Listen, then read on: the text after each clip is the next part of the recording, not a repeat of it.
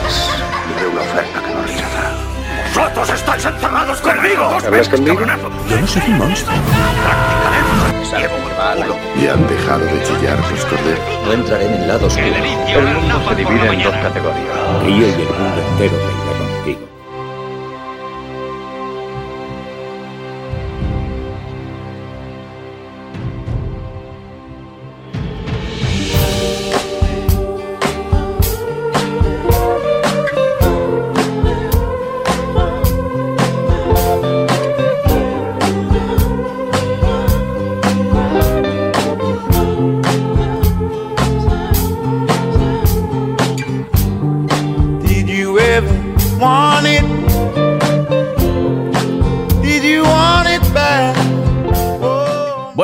Buenas de nuevo a Cine Actualeros y bienvenidos a este nuevo episodio de los podcasts de Cine Actual.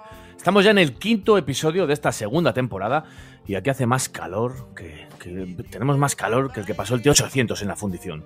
Y en esta ocasión dejamos de lado los estrenos y especiales, que por cierto, muchísimas gracias por la acogida que ha tenido nuestra anterior entrega, nuestro episodio anterior, el cual estaba dedicado al protegido, múltiple y Glass, esa más que notable trilogía ideada por M. Night Shyamalan y su visión del mundo de los superhéroes.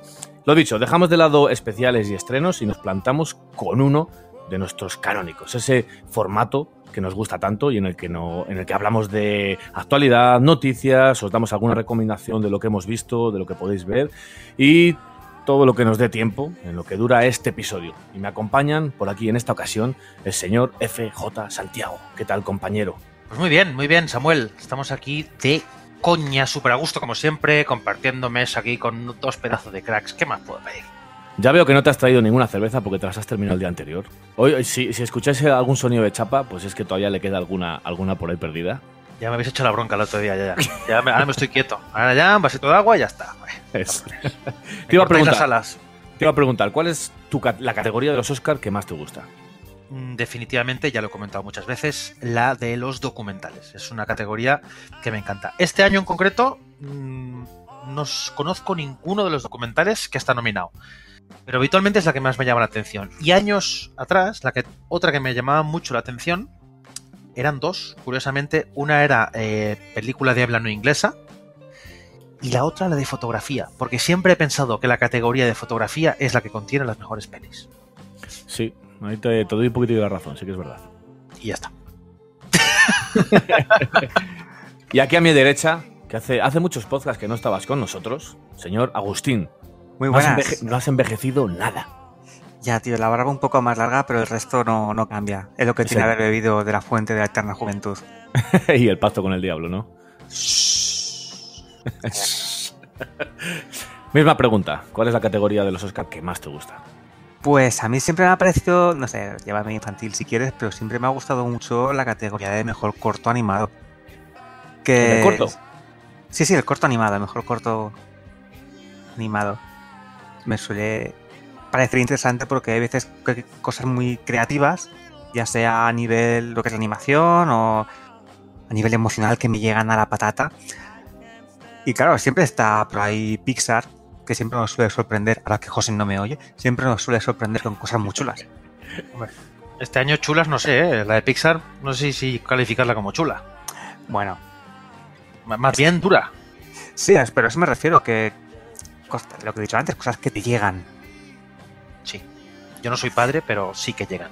Llegan, Pau llega. Llegan a la patata, al corazón, te lo estrujan, te lo escupen y, te lo vuelven a estrujar otra vez.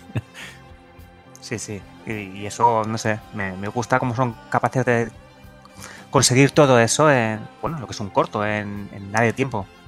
¿Y tú, Samuel, qué, qué nos cuentas? ¿Cuál es tu película, perdón, cuál es tu categoría favorita de los Oscar? Pues yo estoy muy bien, aquí pasando un calor de narices con todos vosotros, pero con muchas ganas de hablar de cine. Y mi categoría, que me preguntas, la categoría que más me gusta es la de, bueno, la de englobar mejor actor y mejor actriz.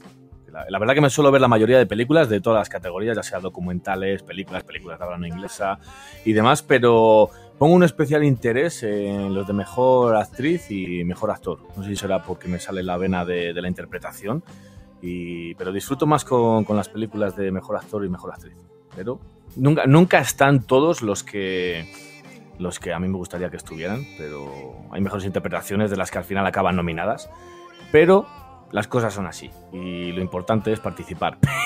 que, se, que se suele decir, ¿no? Siempre, siempre dejan eh, un huequecito para un actor o actriz de una película desconocida.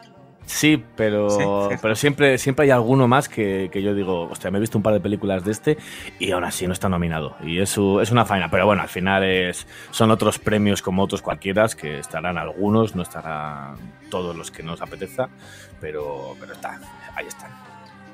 Sí, a mí me pasa una cosa, por cierto, con la categoría de actor en concreto. Yo lle- llevo desde el 2006 viendo la 2007, viendo la, la- la- la gala. Y me hago mi propia quiniela, ¿no? Y a veces acierto más, a veces, a veces acierto menos. Pero la categoría que suelo acertar prácticamente siempre es la de actor. ¿Sí? Sí, otras más o menos, pero la de actor es, o sea, una estadística bastante bruta. Suelo Aunque- tener bastante ojo. Aunque esté Leonardo DiCaprio por ahí, Exactamente, y aunque esté Di- DiCaprio y aunque esté Daniel Day-Lewis. Bueno, si está Daniel Day-Lewis no hay mucha duda tampoco. Hay No, que no. Como cuando está, como cuando está Meryl Streep. que Bueno, no, hay ahí, ahí no, ahí no, porque si no ya tendría la pobre siete Oscars. Pero la pobre. la menudo, pobre, sí. menudo titán. Qué sufrimiento. Pues luego, luego cuando lleguemos a la categoría de, de mejor actor, te voy a te voy a decir que digas la tuya, a ver si. Vale, no lo tengo muy claro este año, ¿eh? Ninguna, pero bueno. Pero a ver si, a ver si aciertas. Vale. Hombre, yo Pues- lo que espero es que para este año grabéis otro especial comentando la gala. Ah, ¿En directo? Hombre, Pues eso no lo escuchó nadie. Ojo, ahí, ahí sí que te corrijo. Hay- ha habido 170 personas. Es que, claro, a lo mejor los que, los que están escuchando ahora no han escuchado todavía nuestros primeros podcasts y demás. Eh, hicimos una retransmisión de los Oscars sin editar, o sea, sin, sin, sin tocar desastre. nada, tal cual, porque si- siempre editamos algo los podcasts, le metemos musiquita y tal. Pero eh, eso lo hicimos tal cual. Dije, yo no voy, a, no voy a editarlo, se va a quedar tal cual. Y la, la hizo Santi y Javi, la retransmisión de los Oscars, tal cual. Y 170 personas han escuchado la retransmisión. Joder. Me imagino que no se habrán quedado hasta el final. Eso a los iba me a queda ni yo. a los No me 10 queda ni minutos yo. habrán dicho, fuera. Ya, eso Fíjate quiere, eso Fíjate que yo la grabé, la grabé y, y no sabía ni que se iba a, a publicar. O sea, que Sí, dijimos, eso- venga, vamos a publicarla. Pues venga. Eso quiere decir que son 170 personas que no han vuelto a escuchar ningún otro capítulo. Sí, O- obviamente. seguramente. Por favor, Vale, pues. volved otra vez, volved otra vez con nosotros. Que alguien Buena- se lo diga. Buen accidente. os acogemos en nuestro seno.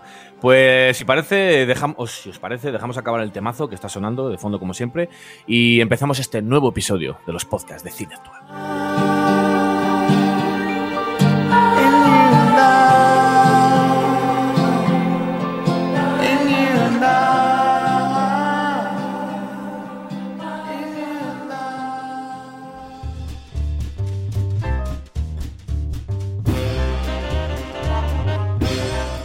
Ya estamos de vuelta, no se ha levantado ninguna mear, así que comenzamos. Y como podéis, como habéis podido averiguar en esta, en esta presentación, va, a ir de, de Oscars la cosa, porque ya sabemos cuáles son los nominados a los premios de la Academia de este año, 2019, y vamos a darles un poquito de cañita. No vamos a hablar de todas las categorías, porque si no nos dan las mil, y vamos a centrarnos en las principales, o las que nosotros creemos que son las principales. Así que vamos a ir directamente con la categoría de mejor película, en la que tenemos y tenemos por ahí a Black Clansman, Black Panther, Bohemian Rhapsody, The Favorite, Green Book, Roma, A Star Is Born y Vice. Un poquito de todo, actor aquí. Madre mía. Venga, Madre dilo, mía. Santi, dilo. Pues, pues, pues, ¿qué, qué voy a decir? ¿No me ves que me estoy cogiendo las manos, que estoy hasta sudando? Sí, sí, te veo, por eso, porque como ya lo has comentado otras veces, no te cortes, dilo. Voy a abrir la lata, voy a abrir la lata. Vaya basura de este año de nominaciones. Este año ha sido una broma de mal gusto.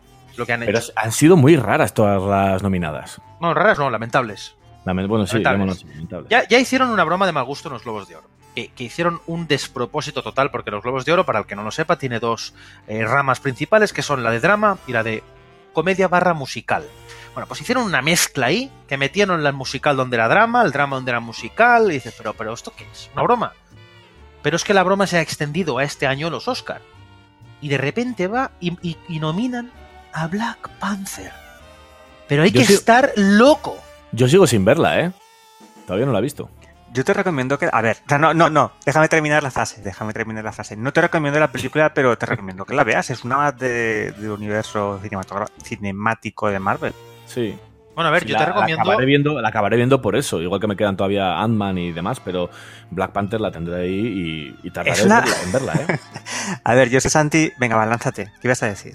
No, que le iba a decir a, a Samu que yo te recomiendo que si que antes de verla te inyectes pegamento en el riego sanguíneo. Exacto. O en los ojos, no en los párpados. Yo sé que tú le tienes especial cariño a la película de Black Panther, pero a mí personalmente me pareció una más. No me pareció de las peores de Marvel, ¿eh? Pero es que una de las cosas que a mí me hace tener tanta tirria, porque realmente se la tengo, aparte de que me parece una tomadura de pelo, es que encima, que es una tomadura de pelo, se le haya dado tanto bombo, ¿no? Ya va un poco más al hype o el mainstream. Está cuidada. La película la hicieron con ganas, pero luego la historia no, no les quedó a nivel. Yo creo que al final ha pasado como, como con Venom. O sea, la, la mala campaña que ha tenido detrás al final se ha vuelto en su contra, pero para bien. Porque quieras No, que no, no, no. Venom le, le fue palos por todos los lados, pero al final ha tenido más de, más de mil millones. Pero, pero y estamos, Black Panther igual. estamos confundiendo una cosa y, y ya lo voy a sacar ya en el minuto 2 de podcast. Que, que- que aquí, que aquí ya lo comenté una vez, que solo hay un motivo por el que esta peli se ha, se ha nominado. Y solo hay un motivo por el que se ha nominado Black Clansman. De hecho, se podría empezar a explicar esta, esta noven- no- 91 edición de los Oscar hablando de Black, eh, joder, Black Clansman. ¿Por Hmm. qué? Para el que esté un poco desubicado, hace dos años eh, las nominaciones de los Oscar fueron bastante blancas. Cuando digo bastante blancas es que prácticamente no hubo eh, actores de color. Cuando digo de color me refiero de color negro. Eh, ¿Qué pasó? Hubo un señor llamado Spike Lee, que es un director que suele ser bastante crítico con el tema del racismo, es de, es de raza negra, que dijo que, que se negaba a ir a la, a la gala, que no le daba la gana de ir porque aquello era una vergüenza, porque no había actores negros eh, nominados y que no podía ser que no hubiera negros nominados. ¿Qué pasó el año siguiente? Y esto, perdón, no, no fue hace dos años, fue hace tres. Al año siguiente fueron todo actores negros nominados y ¿qué película ganó? La de Moonlight. No sé si lo habéis visto, pero Moonlight es una película del montón. No A mí, me, a mí me película gustó, me gustó, pero pero me pasa como con Infinity War, me gusta, pero no. Sí, pero, pero no le darías un Oscar en tu vida. No, no, no, claro, claro, por supuesto que no. No tiene ningún sentido que le den un Oscar a una película así. ¿Qué pasó? ¿Quién está nominado este año a Mejor Director? Spike Lee. ¿Por qué película? Black Klansman. Un policía negro que se infiltra en el Ku Klux Klan, etcétera. Es decir, Sí, una un tema racial. real al final es. Les gustan mucho las Sí, sí. historias reales también, pero sí, tiene. tiene- No, no, y a rebufo de, de todo esto, han nominado a Black Panther. La- el único motivo por el que Black Panther está eh, en las nominadas de este año del 2019, con, con, con ocho, no, siete nominaciones a diversas categorías, el único motivo es porque está protagonizado por negros y porque eh, la temática además es bastante negra. Punto. Y el que no quiera ver eso, mm, yo no sé en qué mundo está viviendo. Dejando un margen si tienes o no razón, eh, quiero comentar No, no, me, ha que- gustado, me ha gustado como lo has dicho. No, no sé, es que no. Sí, a ver, yo, yo opino igual, pero no quiero entrar en ese debate ahora mismo si, si es real eso o no. Que tiene pinta que sí. A lo que viva. Eh, Black Panther. Sí que hay que reconocerle que tiene muy buenos actores. No digo buenas interpretaciones de la película, bueno, aunque no, no fallan, pero bueno. Tiene muy buenos actores, que sí, son todos negros. Y la película está muy bien cuidada en el, en el tema de, pues yo qué sé, vestuario, que de hecho tiene una nominación, eh, la banda sonora, todo eso está, está muy cuidada la película. Pero claro, luego es lo que he dicho antes, el resultado final no, no mantiene el nivel, principalmente por la historia. Y luego también lo del tema de Spike Lee, que también lo comentaremos en el, el apartado de mejor director. Una cosa que tienen los Oscars muchas veces es, eh, oye, que a este tipo no le hemos dado ningún Oscar. Bueno, pues le nominamos este año y se lo damos ya. No quiero decir que a Spike Lee, a Spike Lee se lo vayan a dar ya. No, Pero no creo es que, una cosa que no que se lo merezca tampoco esta. No, no, pero a lo que voy es eso, es que muchas veces que han dado Oscar a actores o a directores o a actrices, lo que sea, Hmm. cuando no se lo merecían. Bueno, mira, mira a Martin Scorsese en el 2006, creo que fue 2007, Sí, con lo- le dieron por, por Infiltrado, que, que- que a mí me encanta Infiltrados, Sí. pero no era la película para darle un Oscar a este hombre. A eso iba. Sí, que tienes otras opciones para dársela, pero al final se la das a lo mejor en la que menos lo merece. Pero era, pero era en plan, oye chicos, hay que dárselo ya que, que ya huele, ¿no? Que A ver si se nos Si vamos no, a si no nos lo toca, es verdad, si no nos lo toca Claro. dar el póstumo. Que luego no llegue, ¿no? Y de aquí 20 años digan, a ver, a ver cuántos Oscars tiene Martin Scorsese. ¡Hostia, no le dimos ninguno! ¡Ay, qué locos estaban en aquella época, ¿no? Luego al final solo, solo se verá, vale, Martin Scorsese tiene un Oscar. Fin. Claro, o DiCaprio es otro ejemplo. DiCaprio ha- ha tenido peliculones con interpretaciones increíbles. Y luego, bueno, pues. ¿Qué pasa con DiCaprio? Bueno, a ver, yo, yo también estoy eh, de acuerdo con el Oscar que le dieron por El Renacido, pero bueno, entiendo lo que dices y sí, tienes razón. Sí, hace un papelón.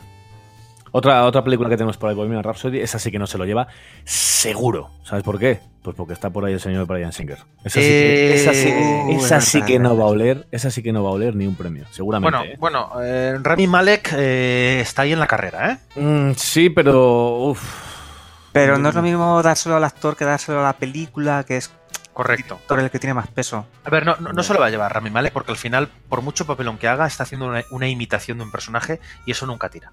Bueno, nunca tira no, pero no suele tirar. Hombre, ¿No? la biografía siempre gustan, los biopics. Sí, Sí, pero al final es una sí. imitación. Una cosa es hacer una imitación y otra cosa... Mira, por ejemplo, en, en A A Star is Born, la de, la de la Lady Gaga, de Bradley Sí. Cooper, una película que, que yo también detesto, este año me parece horrible, casi por el mismo motivo que Black Panther, no solo porque me parezca mala película, sino porque se le ha dado bombo, y eso como que me pone de más de mala leche y me pongo aún más en contra, soy un poco hater. Pero Bradley Cooper ahí tiene más posibilidades porque hace un papel de músico, un poquito paso de vueltas y tal, pero más auténtico, más original. Por lo tanto, yo creo que tiene más números ahí Bradley Cooper que Rami Malek. Incluso que Christian Bale, que tú eh, Sí. creo que eres el único que has visto la de la de Vice. No, no, a ver, yo ya directamente le daba todos los premios que hay, se los daba a Vice, porque a mí Vice me parece de lo mejorcito del año pasado. Pero Adam McKay es un buen director, es, hace peliculones, pero creo que aún no le van a dar esa categoría plus, vamos a decir. Creo yo. Ojalá se la dieran, ¿eh? Ojalá, Sí. pero viendo lo que hay, no creo. También está por ahí Roma, de mi querido Alfonso Cuarón, que yo a mí no me... De verdad, no, no sé cómo está nominada ahí. Siempre lo he dicho, ¿eh? os lo dije creo que una vez ya, que mi sobrina deja lo- los botes de, de nocilla igual de vacíos que, que la película. Joder, qué vueltas le has dado. es que no, te lo juro, bien ¿eh? jugado, bien jugado. Me- y tenía, le tenía muchísimas ganas a la, a la película, pero es que según iba avanzando, digo, madre mía, madre mía, digo, la veré. Y aquí me, me- tengo unos sentimientos encontrados porque me encanta la fotografía. Me, me- o sea, me imagino que se va a llevar muchos premios técnicos porque se los merece. Se los merece porque es así, una cosa es innegable. Y es eso, lo- los técnicos. Está dirigida muy bien, la fotografía es tremenda, pero como película. No Oye, sé, pues, la encuentro eh, vacía, vacía. Es la película con más nominaciones de la historia, película extranjera, junto con Tigre y Dra- y Dragón. Hmm. 10 nominaciones. O sea que. Pues, Ya te digo, a mí me gustaría que ganara las técnicas porque se lo merece. No, no me parece buena película, pero entiendo que las técnicas se los tiene que llevar. Sobre todo fotografía. ¿Sí? Fotografía es que ¿Es es en una- blanco y negro? Es en blanco y negro, es una Sí. pasada la fotografía. Pues segu- seguro que está fotografía entonces, ¿no? Sí. A ver, papelito lo tengo aquí delante. Efectivamente. Vaya, vaya, Sí, no, vaya. se- y se lo. Se lo Rompiendo moldes. Seguramente se lo lleve. Sí. Y otra que también, otra que también está por ahí, pero que no. Uf, la tengo, tengo más miedo que, que 11 viejas cruzando la calle, de verdad. Eh, Está de Favorite, de mi amigo Hostia, Yorgos Lantinos. esta voy a verla yo mañana. Sí, pues mañana. Sí, es que el Georgios Lantinos este también hay que cogerlo aparte, ¿eh? Uf, yo, yo me he acercado dos veces a su cine con Canino y con Alps y, ostras, creo que es de las pocas veces que me he sentido estafado. Estafado, engañado, te lo juro, te lo juro, estafado, engañado y tardaré, o sea, me gusta... Me gusta ese tipo de cine que es muy independiente y que no es comercial, o sea, te va, te va a sorprender. No, no, desde luego. Pero, ostras, no, no me. Uf, no sé, no. me- o me pilló en un mal momento para ver una película, que sí que es verdad que depende cuando veas una película, te puede parecer muy buena o muy mala, pero en este caso me parece una tomadura de pelo. A Y ver, tardaré, tardaré tiempo en volver a ver una película suya, pero es que a esta le tengo muchas ganas. Pero es que las cosas como son. Este, el tío Georgios Lantinos este es un loco de la colina. Hace unas pelis que son locuras. No hay otro director que haga pelis como este, tío. De hecho, no sé si has visto Langosta, de Lobster. Eh, no, Hostia, es una peli. solo me he visto Canino, Canino y Alps. Bueno, Alf yo no la he visto. Creo que es su primera peli, si no me equivoco. Sí, de las primeras, de las primeras, sí. Y Canino, Canino fue bastante éxito, creo que incluso estuvo en los Oscars nominada. Es- en- fue, fue un éxito, pero claro, yo digo, pues vale, pues. No, no, pero es dura, es dura. Enhorabuena, sí. Es dura, es dura, es dura de ver. es durita.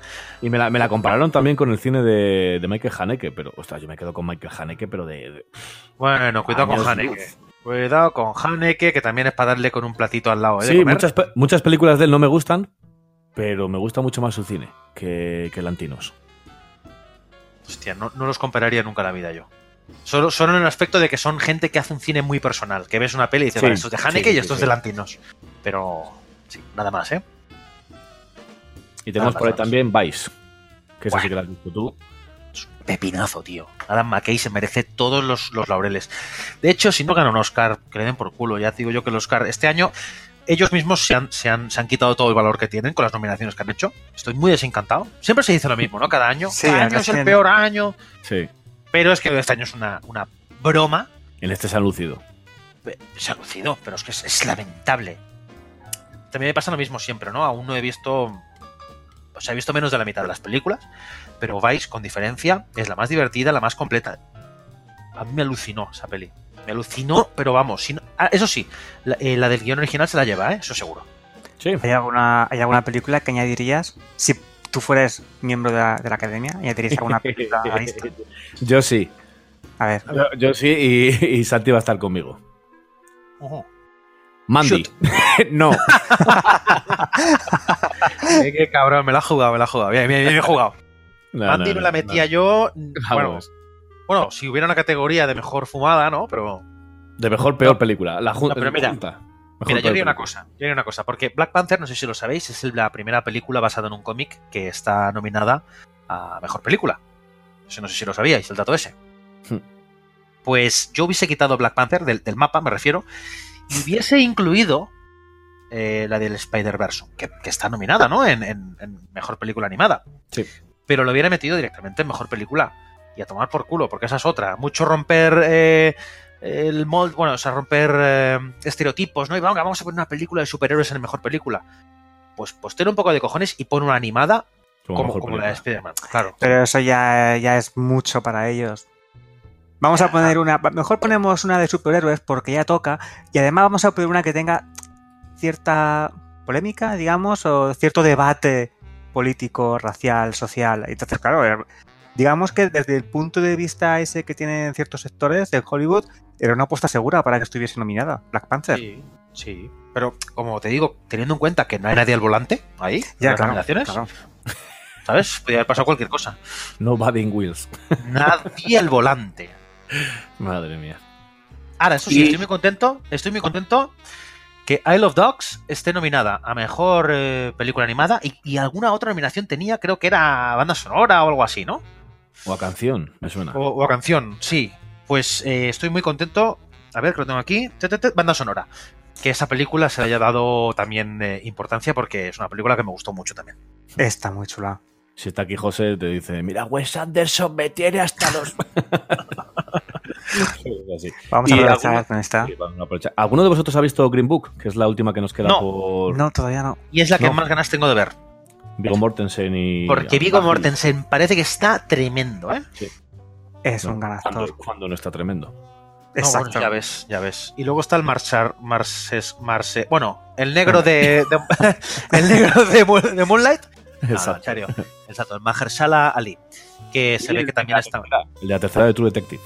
correcto, Exacto. correctísimo, sí señor. Está Y el, lo está y el- partiendo ahora mismo. y el de House of Cards, que ahí es donde También, aquí también. todos lo conocimos en esta casa. Sí, sí, sí. Y Así se es. ve que también hace un papelón. Lo que yo no sabía era que el prota realmente es eh, Viggo Mortensen y el secundario es Mahershala Ali. Yo pensaba que era al revés, pero bueno. Bueno, Y otra cosa, por cierto, que me ha, que me ha sorprendido, y, y aquí estoy dando un poquito saltos entre nominaciones. Sí, al final damos saltos entre nominaciones. No, no, no nos vamos a perder. Ya, ya, por eso, estamos yendo un poco así. Tampoco tenemos nadie al volante. El, como actor secundario, Sam Rockwell ha sido nominado por Vice, que hace un papel que yo me acuerdo que fui al cine y, di- y dije, hostia, tío, es que parece George W. Bush. Es que el tío lo hace Hace de Bush. Hace de Bush, el hijo, y hace un papelón. Sale poco, ¿eh? Sale muy poco, no se va a llevar el Oscar, pero hostia, muy, muy bien, ¿eh? A mí me encanta ese actor, Sam Rockwell. Le conocí en la adaptación, nunca ya, de la guía del autostopista galáctico. Luego le vi en verdad que es él, es él, es verdad. Claro, claro que es él. Sí, sí, sí, sí, ahora que lo has dicho, pues- sí, me he Pues acordado. yo lo conocí en, Co- en Confesiones de una mente peligrosa, la primera película que dirigió George Clooney, que es el prota, de hecho. ¿La la habéis visto? No me No. acuerdo. Oye, pues está muy guapa, ¿eh? Es de un presentador de televisión muy pasado de vueltas, que tiene un- un- como dos vidas eh, paralelas, y es eh, presentador de un programa como de estos de basura, y al mismo tiempo es espía secreto. Hostia. Sí, sí, está muy divertida. Pues muy bien. Pues si queréis, si queréis pasamos de, de categoría de mejor película, nos vamos a mejor director. Y tenemos por ahí a Alfonso Cuarón, a Yorgos Lantinos, a Spike Lee, a Adam McKee y a este último, que a mí me parece una sorpresa, Powell Pawlikowski, que no ha estado nominado nunca y es el único que no se conoce de, de los cuatro anteriores. Tres, tres directores de, de fuera de Estados Unidos, ¿eh? Sorprendente. Sí. Lo que a mí me ha sorprendido es que no esté Bradley Cooper. Porque digo, también le van a poner la mariconada esta de ponerlo aquí de mejor director. Y no lo han por hecho. Is Born, ¿no? Sí, menos mal, porque esa es otra película que también maldigo mi suerte de que esté ahí. O sea, ya está bien, ¿eh? Ya está bien. Yo no sé por qué, por qué les ha gustado tanto eh, esta película, de verdad. En fin, Yo aquí tengo mis dudas, yo me imagino que se lo llevará a Alfonso Cuarón, pero el que no se, no creo que se lo lleve Spike Lee, como hemos dicho antes. Spike Lee es bueno, pero. No sé, no sé. se, se lo va a llevar, se lo va a llevar eh, Cuarón. Sí. Sí. Y ya te digo, ¿eh? No he visto más que Vice en esta categoría. Yo he visto Roma, pero ya te digo, no, eh, la pondría en otras categorías, no en. Pero oye, Bueno, ¿qué- qué- Bla- Black Casman también la vi, pero tampoco la, la pondría como mejor director. Pero escúchame una cosa, al final, ¿qué hicieron con Roma? ¿La estrenaron en cines solo para poder participar en los Oscars? ¿No entiendo? Según recuerdo, la estrenaron dos días antes de- del cine, o la pusieron cuatro días antes y claro, se lo quitan ya. ya Vale, vale. Entonces, A ver, realmente, realmente no fue la última película de todas las nominadas que se, est- que se estrenó. Porque la última que, es, que fue estrenada fue Vice. Hmm. Que eso a veces influye un poco también, porque la gente la tiene más reciente o, les, Sí, o claro. le ha dado tiempo a todo el mundo de verla, porque a veces no les da tiempo. Y se estrenó, Vice, Vice estrenó el, el día de Navidad. Pero Roma desde noviembre. Sí, O sea que- de las más. ¿Se os ocurre algún nombre ahí que debía de haber estado y no está? ¿Algún- Ah. Pues no sé. No, a mí ahora mismo no. No sabría Os voy, a, os voy a decir un par de ellos que seguro que a lo mejor Santi está por lo menos con uno. y es- ideas. Y es Ari Aster, que no sé si te. A lo mejor no te, no te acuerdas de quién es, pero es el director de Hereditary. Ah, amigo, pues no lo sabía. Oye, pues mm, a mí la vi hace poco, eh, Hereditary. Me gustó muchísimo, pero sobre todo a nivel de dirección me gusta muchísimo. Pero una de esas pelis nunca va a ser nominada. Por eso, por eso daba. Nunca va a estar ahí el pobre Ari Aster, porque es una, es una película de terror. Pero a mí no me gustó Hereditary, ¿eh? Te lo dije. Ya me la, dijiste, la ya. tengo, la tengo que volver a ver para, para ver si le saco más, más juguito. Pero entiendo que está fenomenalmente dirigida. Sí. Es Bueno, y de hecho, de director. y de hecho que hay una injusticia que yo ya casi que te diría que es la mayor injusticia de todos los Oscar, que, es que un- no esté ¿no? nominada Tony Collette por esta película. Sí, cierto. Cierto. sí. Porque tela el papelón que hace esta mujer. Bueno, Sí. a ver, esta mujer siempre hace papelones, pero es, es que muy este- buena, es muy buena. Hombre, pero es que lo de esta película, tío, tiene una, una, una escena en la que en el mismo plano cambia de rostro, de expresión, de una forma que se me Hmm. puso la piel de gallina. Sí, sí, Es una, totalmente. es una escena sin, sin lujos ni, ni cosas raras, pero ¡fua! te deja loco. Es Déjalo muy guapo. buena película de cine, o sea, de, de terror. Ya te digo, a mí no me gustó mucho, pero Tony Collette lo- es, es un papelón el que hace. Y es una de, la- de, las, de las ausencias más destacadas de toda Pero la- es lo que decimos, Sí, sí, sí, peli- sí. película de género, película de miedo, pues Sí, no, que no, va, va- no va a tener ningún papel. Eh, Por eso te digo que los Oscars hay que tomárselos como Sí. como que son. Y otro que también me hubiera gustado que hubiera estado ahí es John Krasinski, por A Quiet Place. Pues estoy de acuerdo, ¿eh? Sí, sí, la verdad es que. Que tampoco me que- parece. que Es que aquí, claro, aquí siempre que dices, eh, tenía que estar por A Quiet Place. Es que A Quiet Place no es una buena película. Bueno, pero tienes que mirar que cómo está dirigida. Te puede Exacto. gustar más o menos, pero cómo está dirigida, a mí A Quiet Place me encanta cómo está dirigida. Tiene muchísimo cariño esa Y película. a en cambio no lo dirección. hubiera puesto como mejor película, pero es que está muy bien dirigida, como tal. Sí, sí, estoy 100% de acuerdo. La verdad es que Sí, sí, tiene verdad mucho que no cariño contra. Tiene mucha sesera esa película. Está muy bien hecha, muchísimos detalles, muy, muy cuidado todo lo que tú has dicho, está hecha con muchísimo amor. Pero tampoco, tampoco va a estar ahí por el, por el género que es. Por el género que es. No, ahora, Mary, Mary Poppins y lo que tú quieras. Y Black Panther. Eso lo que tú, lo que tú quieras. Y ahora que, mira, antes que te, que te digo de director de Hereditary y tú has dicho actriz de Hereditary, me voy de director de A Quiet Place y otra que debería, para mí, ¿eh? Esto- estos son gustos personales, que debería de estar como mejor actriz es Emily Blunt, Siempre. por también A Quiet Place. También lo hace muy Me bien. encanta esa actriz. Nos Las pondría en, en tanto Tony Collette como, como Emily Blunt. Pero claro, como son dos películas de género de terror, pues nunca va a estar ahí. Pero hacen dos papelones. A mí me encanta Emily Blunt siempre. Sí. Por cierto, una cosa, ahora que has comentado A Quiet Place, a un Mm. lugar tranquilo, eh, lo que pasa siempre en los Oscar, cada año, cada año clavado, es la diferencia, esto ya lo comentamos el año pasado, la diferencia entre la categoría de sonido y montaje de sonido. Sí. ¿Vale? Eh, si, veis, si veis los nominados, son exactamente los mismos, pero hay una diferencia solo entre los dos. En la categoría de sonido está nominada eh, Ha nacido una estrella, A Star is Born.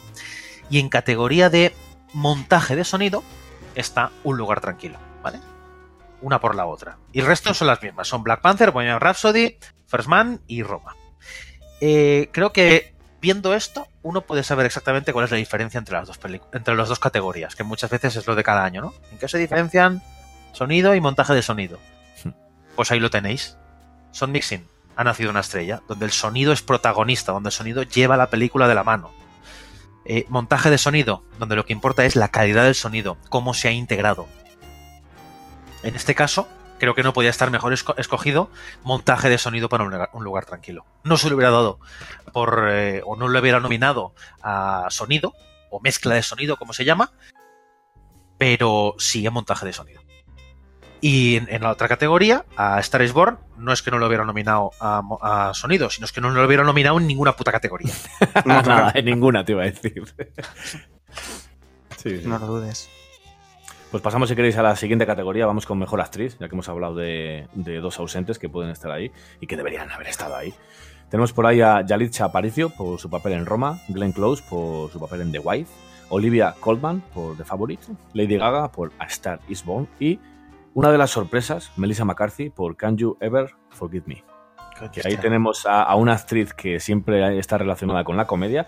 En esta ocasión, en un biopic, tirando. Tiene toques de comedia, pero es más. algo más dramático. Y ahí es donde puede dar la sorpresa. A mí, ver a actores de comedia en, en drama, ese cambio tan, tan brusco, eh, queda, queda muy bien. O sea que ahí puede, seguramente puede estar una pequeña sorpresita con Melissa McCarthy. No Tipo- te digo que no, pero es lo que estaba comentando antes de actores que, que la academia dice, oye, que ya toca, ¿no? Glenn Close es su séptima nominación y no tiene ninguna una estatuilla, no ha ganado nunca. Pues ya sabes que Melissa McCarthy no va a ganar. Seguro. Hombre, quién sabe. A ver, lo mismo es Ah. el séptimo año que Glenn Close es nominada y no se lleva nada a casa. La mujer a lo mejor está acostumbrada, pero claro, es que con la academia nunca se sabe. Nunca se sabe, pero se, se habla mucho de. Esto es como los Simpsons, se está hablando mucho de Lady Gaga. Eh, Lady Gaga se va a llevar un Oscar segurísimo. ¿En que serio? el- hombre, el de, el de canción original. Ah, bueno, vale, vale. duda que Pensaba que Shallow, me vas a decir este. no, no, Shallow, o sea, ha nacido una estrella, tiene un Oscar, de momento, que es la de Shallow, la, la canción original. Hmm. Y es posible que de rebufo, de rebote, llámalo como quieras, eh, caiga el de mejor actriz. Eh, solo he visto, solo he visto Ha nacido una estrella. No te voy a decir que esté mal, porque no está mal, pero es que la película está más eh, castaña. Vete a saber, vete a saber. Yo he, he oído maravillas de, de Oliva Colman por de favorito, porque dicen que lo borda. Pues mañana te lo digo. Pero, luego te lo, te lo preguntaré para el siguiente canónico. sabes. Eso sí, hemos acertado. Y pasamos, si queréis, a otra categoría, la de mejor actor, que tenemos por allá a Christian Bale por Vice, Bradley Cooper. Ah, bueno, se me ha olvidado decir, Yalisa Aparicio de Roma. Eh, eh, no entiendo cómo, cómo está nominada. Porque de Ah, no. verdad la película, la película son como. Esto es personal, ¿eh? esto ya es personal. Me parecen interpretaciones amateurs. Todas. Uf, Y vale, que. Duras palabras. sea- sí, sí, no. eh, su primer papel, perfecto. Pero es que me, me parecen unas interpretaciones muy, muy, Bueno. muy amateurs. Una forma de premiar un personaje que Sí. yo no lo he visto en la película, pero tiene ese registro y solo ese y nunca más va a hacer nada más. Es como cuando nominaron al chaval aquel de, de Etiopía en la película de Captain Phillips. ¿Os acordáis? Ah, sí. Ah, sí, sí, sí. Ese tío que ha hecho más en su vida. Mm, nadie Ha hecho de pirata, ha hecho de mm, ladrón, ¿no? Y, y ¿alguien lo ha visto en alguna peli más? No tengo más preguntas, secu- de señoría. secundaria- de Hombre, ver, abrazo. tampoco quiere decir eso nada. Fíjate. Halle Berry tiene un Oscar. Ya, ya, pero, pero normalmente esta gente, pues es lo que pasa. O, o Gabri Sidebay, creo que se llamaba, la de Precious. ¿Cómo se llamaba? ¿Os acordáis? Ah, sí, la chica, sí. sí. Gabri no, me- no me acuerdo cómo Sidebay. se llama, sí. Gabri Sidebay, me parece que se llamaba. Eh, no, no sé si lo ganó o estuvo, o estuvo nominada. Y creo que salió en una temporada de American Horror Story. y ya. Pues ya, Yalitza Aparicio, si nos escucha ya sabes lo que te va a tocar si te toca el Oscar. Un torradito. No, no, no vas a volver a hacer nada de, de cine. Pero bueno, que si, que si lo ganas, perfecto, ¿eh? O sea, primera, primera aparición en cine, te lo ganas, ole tus cojones. Es como la chica esta Jennifer Hudson, que creo que era la primera película que, que hizo y se llevó un Oscarazo. Eh, y además bien merecido. Bueno, creo que esto es una vez de cada 100 millones. Pues ahora sí, si queréis pasamos a la categoría Mejor Actor, que tenemos por ahí a Kristen Bale por Vice, a Bradley Cooper por A Star is Born, Willem Dafoe por At Eternity Gates, Rami Malek por Bohemian Rhapsody y Viggo Mortensen por Green Book. Pues Willem que- Dafoe es el segundo año consecutivo que lo nominan, ¿eh? Sí, Sí, el año pasado lo nominaron a mejor eh, actor eh, secundario por The Florida Project, una película que no tuvo más, más papel dentro de. esto de Florida Pro, es verdad. Que hacía Y- de. Hacía de. En uno de un motel. Hacía de recepcionista de un motel, si no recuerdo mal. Pues, sí, sí, sí. Pues es un, eh, yo qué sé, es un actor que siempre está por ahí, pero nunca habían- lo habían tenido muy en cuenta. Y de repente, dos años seguidos. Ojo, ojo el loro, ¿eh? A mí me gusta mucho el actor este. Siempre, es un. Suele hacer de secundario, pero cumple perfectamente. El papel que le. Es de puto loco, es que, es que estás cual. No, hombre, no siempre. Bueno, sí, casi siempre te puto loco, de acuerdo, Sí. vale. O tiene la cara, por lo menos. Sea, bueno. dijimos- Lo dijimos en el capítulo de Aquaman, dices, este, este va a ser malo toda la película. Pero no, oye, luego al final le, le coges cariño en algún momento. Yo tengo ganas de ver a Christian Bale, pero... Oh, tremendo, y, a tremendo. Y a Viggo Mortensen. A Viggo Mortensen, por supuesto. Además, Viggo Mortensen haciendo como de italoamericano, ¿no? Sí. O sea, eso es muy jugoso, poniendo sus acentitos, que el tío tiene un don, como Meryl Streep, ¿no? Tiene un don para los, los acentos. Hmm. Yo quiero decir una cosa de Christian Bale. Obviamente está tremendo. Christian Bale no ha estado mal en su vida. Pero aquí lo relaciono con otra categoría en la que Vice está nominada, que es mejor maquillaje. Yo cuando fui a la película, cuando fui a ver la película al cine, lo que flipé es el maquillaje. Porque muchas, ve- muchas veces coges un actor, lo pones ahí y dices, venga, este será pues Dick Cheney, o será eh, George Bush, o será cuando le echa un Reese. Hmm. Y ya está. Y es el actor, ¿no? Con su cara original. Pero aquí han maquillado a todos los actores para que se parezcan a las personas a las que están interpretando. Pero sin caer en el ridículo de poner un maquillaje que parece es un episodio de, de, de la hora chalante, ¿no? El- un, un celebrities. Y es que los estás viendo por, por algún momento y dices, pero ¿en serio son actores o los han cogido de verdad a las personas? A Y las dos tienen les aquí. han dicho, venga, vas a hacer tu, tu propio biopic. Es Sí, como- tremendo cómo lo han hecho esto, de verdad. O sea, hasta que no lo veáis no, no, no me creeréis. Y en este caso a veces ves a Dick Cheney eh, en pantalla. Yo, yo tengo muchas ganas de verla. Sí, Y- también es impresionante. Y hay dos, dos ausencias que son muy, no, muy notorias y que yo no sé si las habéis visto, me, me imagino que no, pero están por ahí Ethan Hawke por Fist Reformer, que hace de, de cura. No lo he visto, ¿no? ¿No, ¿No se ha sonado? Pues Ethan, ¿no? Ethan Hawke solo lo he visto en una temporada ahora de Bojack Horseman, que es un, es un águila. Qué grande. Pues Ethan Hawke, ah, está, han hablado muy, muy, muy bien de, de Ethan Hawke en ese papel. Y luego tenemos también por ahí a Joaquin Phoenix por, espero pronunciarlo bien, Don't worry, he won't get for on foot. Que hace de un caricaturista, es- está dirigida por Gus Van, uy, Gus Van Sant, no, em, Las no. Las von Trier, correcto. Y hace de caricaturista cuadrapléjico. Mira tú, si, si no me. en- vamos, tengo unas ganas de ver yo a Joaquin Phoenix cuadrapléjico que no te haces una Never, idea. never go full retard, ¿no? Como decía, como decía Robert Downey Jr. en Tropic Thunder. Sí, Qué película también. Sí, sí, sí. Si Pues de- dicho dos actores que también, lo mismo que, que Willem Dafoe, o, bueno, cual- tantos otros. Actorazos que en lo que hagan cumplen, especialmente Joaquín Phoenix. Joaquín Phoenix es, es buenísimo el tío. Puto Joaquín, sí, sí. Pues pasamos, si queréis, a otra categoría. Vamos, Vamos. con la de mejor actriz de reparto. Y tenemos por ahí a la grandísima, yo siempre digo grandísima, eh, con el nombre de Amy Adams no puedes decir otra cosa. Siempre. Amy Adams por Vice, Marina de Tavira por Roma, Regina King por If Believe Street Cold Talk. Y aquí tenemos a dos juntas, Emma Stone y Rachel Weisz por The Favorite. Vaya reparto tiene de favorita, ¿eh? Te va la olla. me- Creo que me han dicho, me lo dijo Igor, que lo bordan todos. Sí, sí, sí. Tiene tres, tres, actores, tres actrices en, en categorías, ¿eh? Nada. Creo que no hay ninguna otra peli que lo tenga este año. No. Pues no sé. No sé, las de Favorite ya lo veremos, pero bueno, Rachel Weisz y Emma Stone son titanas. Y Amy- Adams, que es la única que he visto, está pero, tremebunda. Y eso que hace un papel que está por ahí de secundaria, porque tampoco le dan excesiva importancia, pero sí que es un papel con, con al final momentos clave. Eh, bueno, Amy Adams, el día que haga un mal papel, es como Christian Bale. Eso es imposible. No, hombre, creo que eso no va a ocurrir nunca, que hagan un mal No, papel. no puede, no puede ocurrir. Puede ser en todo caso que les toque un mal director que, que les diga cosas que no tiene que decirles, pero... en serio. Ni con esas, ni con esas. La volví, No, a, no, ver, volví a ver la, la llegada hace poco y. Joder, macho, es que. Vaya papelón que hace también ahí. Claro. No, no, es que está tremenda. Yo, yo es que, claro, no he visto el resto, es que solo he visto a, a- a esta de esta categoría. Pero vamos, mm, tiene todos los números, ¿eh? Tiene todos los números. Porque Yo hace he un visto- papel bastante interesante. Yo he visto a Marina de Tavira, que hace el papel de la, la madre de. En, en toda la historia, en toda la familia. Y pues tampoco. Ya os digo que a mí Roma en lo técnico sí, pero en el resto. Pasando. Así Vale. que- pero por eso, sin más, ¿eh? Y como ausencias, una de las más destacadas que más eh, se ha oído hablar es la de Nicole Kidman. Que de. No sé, em, se llama la película Boy Erased. De un, de un tiempo para acá, para aquí, se oye hablar a Nicole Kidman en todos los lados. O sea, no sé si es que ha- tuvo un momento de, de bajoncillo interpretativo, pero es que ahora ha venido como una titán. Sí, sí, sí, sí. Está retomando, está retomando. De hecho, de hecho está, está bien hasta en Aquaman, ¿sabes? Que es una peli que está por ahí. Sí, sí. Está muy bien, está muy bien. Tú has visto la serie de, de HBO en la que salía, ¿no? A eso iba, a la de... ¿Cómo era? ¿Big Little Lies? Big Little Lies.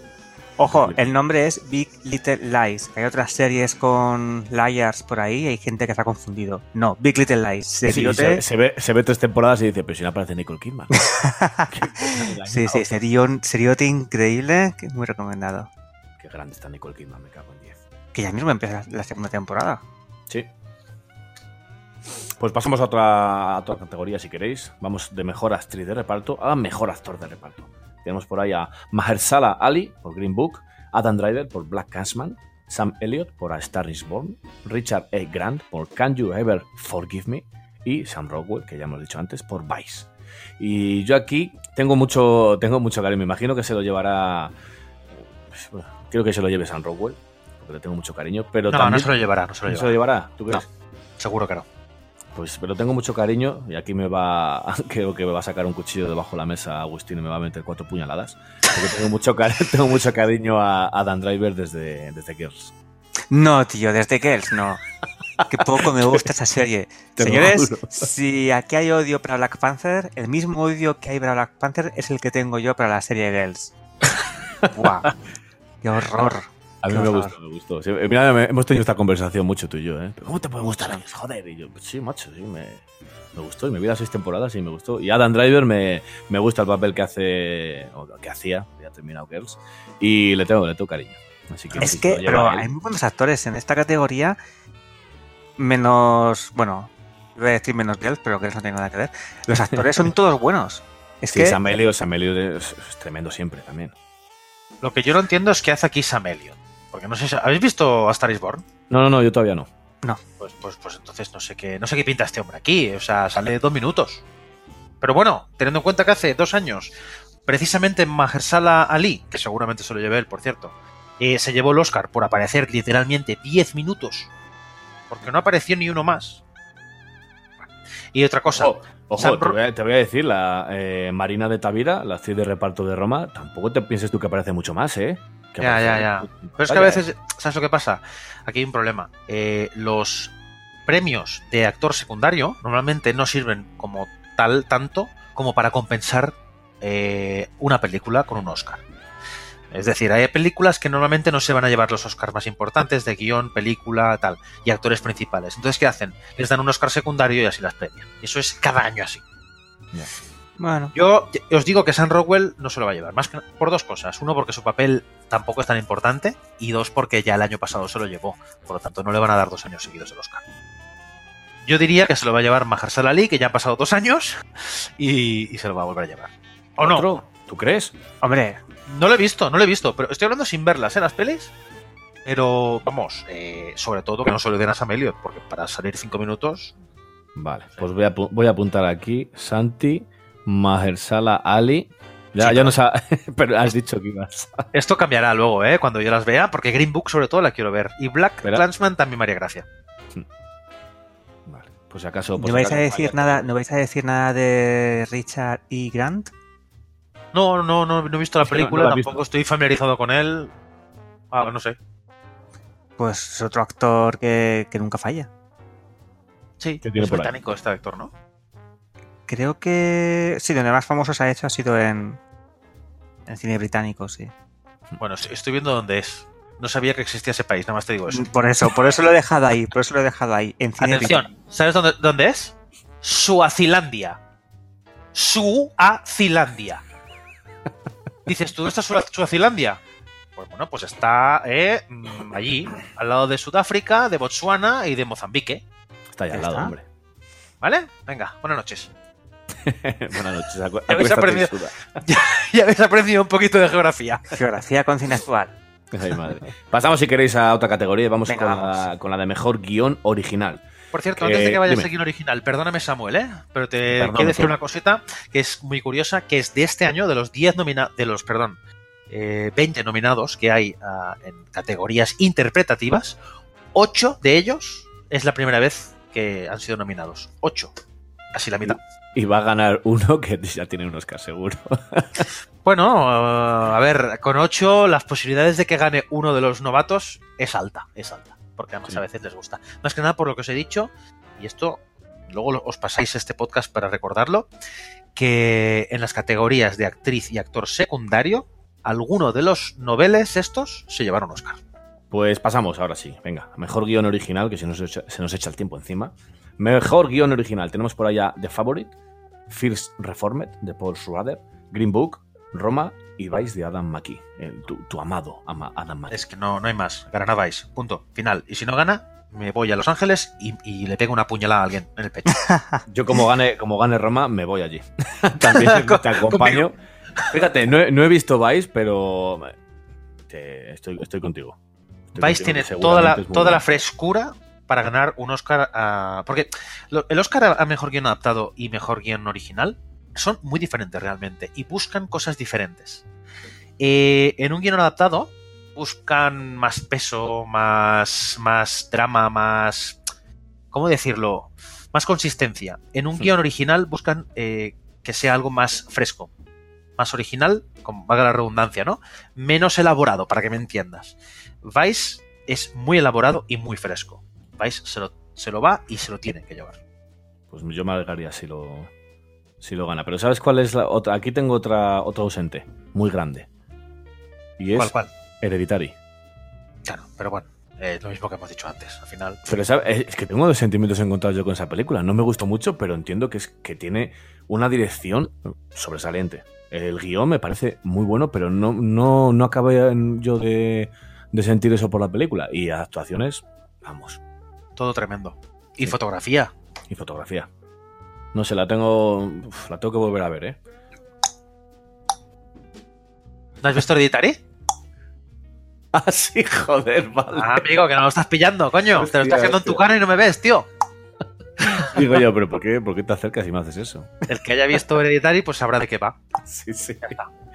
Venga, pasamos de guion, a, de guion original a guion adaptado, que está por ahí A Star is Born, The Ballad of Buster Scrooge, Black Clansman, If Believe Street Cool Talk, y Can You Ever Forget Me. Y yo creo que aquí se lo van a llevar los señores Joel y Nathan Cohen.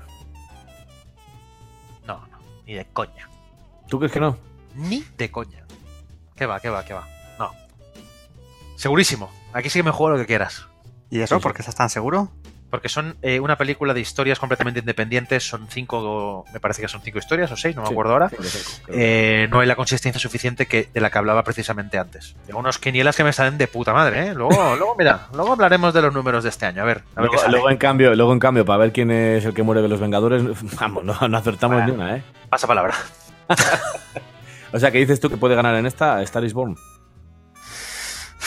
Muy, muy a mi pesar, sí. O Black Clansman. Por Mm. eh, darle la medallita al señor Spike Jones, Claro. porque si no se va a llorar. No me, no me nominan. No me nomina, pero tampoco bueno, me dan el de mejor guion adaptado. Sí, pues sí. también se, se lo puede Esto llevar, así, sí. esto así, no os quepa duda, ¿eh? O sea, esto funciona así. Puede ser. Pasamos a otra categoría si queréis. Venga, Sí. vamos para allá. Venga. Vamos con mejores efectos visuales. Porque aquí viene lo de siempre. Los mejores efectos visuales son los que no se ven. Los que están ahí, pero no se ven. Y tenemos por ahí Avengers Infinity War, Christopher Robin, First Man, Ready Player One y solo a Star Wars History. Pero ¿no había una movida de que al final no la habían puesto para esta categoría, a, la de solo? ¿O era Black Panther? Sería Black Panther. ¿Sí? Yo no sé, no me sonaba.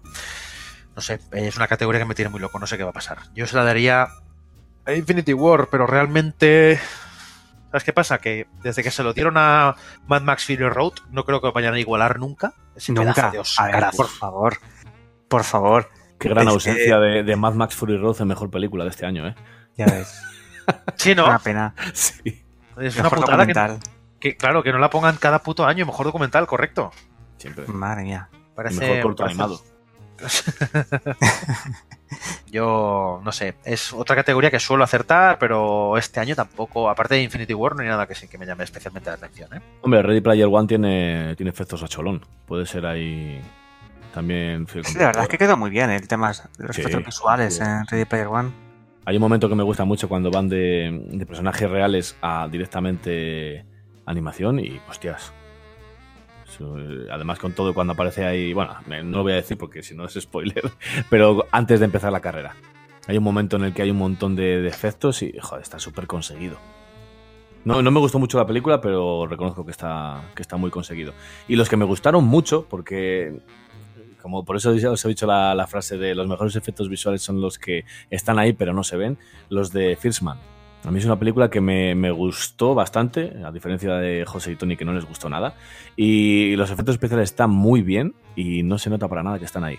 O sea que a mí me gustaría que se lo llevara First Man. Pues sí, yo no la he visto, pero. Perdón un momento porque estaba mirando aquí el móvil, ya me veis. Mad Max no ganó a los mejores efectos visuales. No tengo más preguntas. Ce- Cerramos aquí el podcast Sí. después de, de esta afirmación. Yo pensaba que lo había ganado. No lo ganó, ganó Ex Máquina. En fin. ¿Cuál ganó? ¿No ganó un Oscar? Eh, Mad Max, no, no, ganó bastantes, pero el de efectos visuales no lo ganó. Ah, vale, vale. Ganó un montón, tío. Pues me parece fatal. Mira, te voy a decir lo que se, se llevó. Vestuario. Se llevó montaje. Montaje. Maquillaje. eh, diseño de producción. Montaje de sonido. Y sonido. Ahí Pocos es son. Pocos, pocos me parecen. Sí. Sigamos, sigamos. Pues yo creo que ya hemos hablado de las categorías más principales para nosotros. Está, si queréis entrar en cineactual.net, nuestra querida página, ahí encontraréis todos los nominados. Pero claro, si, si hablamos de todos, al final se no- nos dan las mil. Y nosotros tenemos que cenar, tenemos que beber, sobre todo beber. Así que vamos a, os ponemos un temita y volvemos con alguna recomendación eh, o películas que estamos viendo y alguna cosilla más. Ahora volvemos.